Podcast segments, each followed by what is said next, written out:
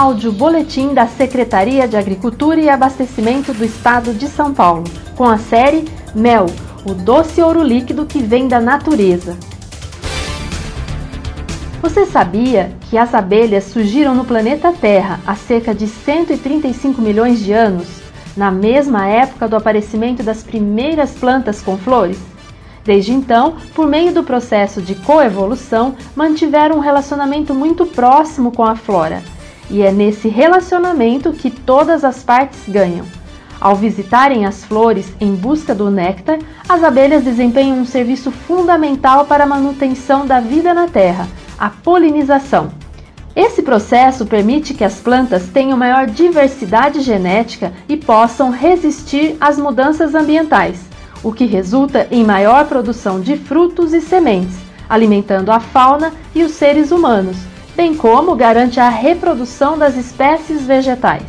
O mel é um alimento natural, produzido a partir do néctar das flores ou das secreções de partes vivas das plantas, que as abelhas recolhem, transformam, combinam com substâncias específicas, armazenam e deixam maturar nos favos ou potes da colmeia.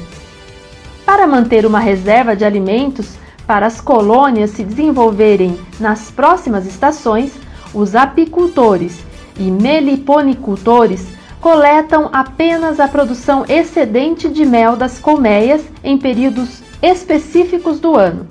Esse trabalho exige conhecimento e cuidado, pois uma série de características precisa ser mantida para garantir a pureza do mel e a segurança ao consumidor, como teor de umidade, acidez, ausência de sujidades e bactérias nocivas.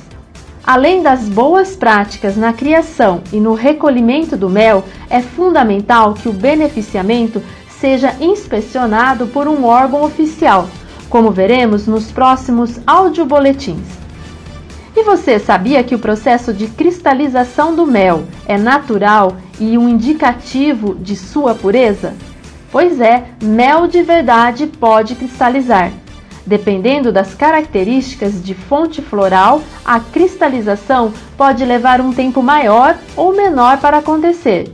Em diversos países, os consumidores preferem o mel cristalizado por sua textura diferenciada e por espalhar sem escorrer em pães, bolos e torradas. Mas se você não gostar dele assim, basta aquecê-lo em banho-maria, que ele volta ao estado original. Secretaria de Agricultura e Abastecimento do Estado de São Paulo, gerando tecnologia ao produtor rural.